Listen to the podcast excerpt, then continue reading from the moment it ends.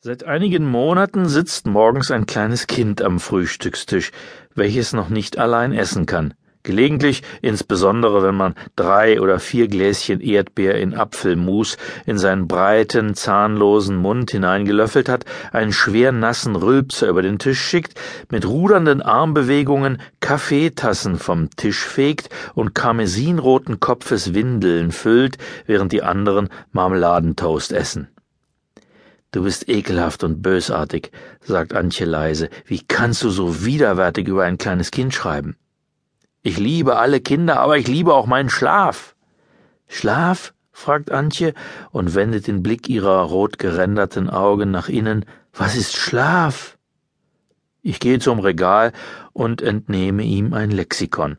Schlaf, Johannes lese ich, deutscher Schriftsteller, geboren in Querfurt 1882, gestorben 1941, auch in Querfurt, hat mit A. Holz unter dem gemeinsamen Pseudonym Bjarne Peter Holmsen den konsequenten Naturalismus begründet, war nervenkrank, Aufenthalt in verschiedenen Heilanstalten. Mit letzter Kraft versuche ich das Lexikon ins Regal zurückzustellen. Nervenkrank, Heilanstalt, wiederholt Antje. Holmsen, eine ganze Nacht lang Holmsen, nicht aufwachen, 24 Stunden lang nichts hören und durch Holmsen, nicht aufwachen.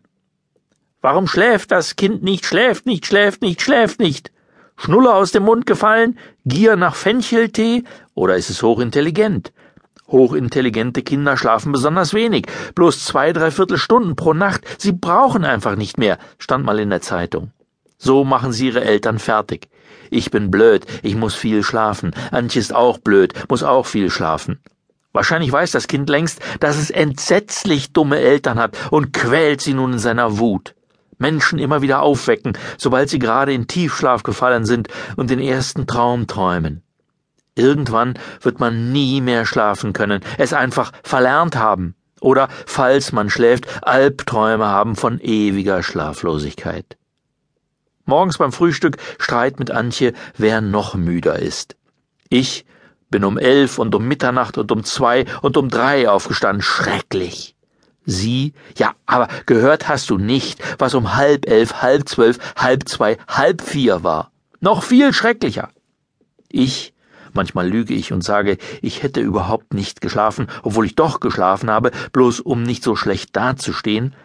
Aber ich hatte gestern so viel zu arbeiten und war deshalb schon vorher müde. Sie, du verwirklichst dich den ganzen Tag selbst, während ich mich um die Kinder kümmern muss. Das macht noch viel müder. Ich, selbst verwirklichen, macht auch sehr müde. Das unterschätzt du.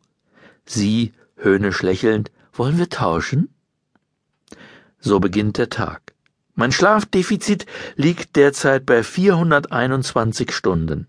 Plus drei Prozent Zinsen macht das ein Guthaben von 433,63 Stunden. Das schreibe ich mir auf, denn ich will alles wieder haben, wenn der kleine süße Fratz im Kinderstühlchen groß ist.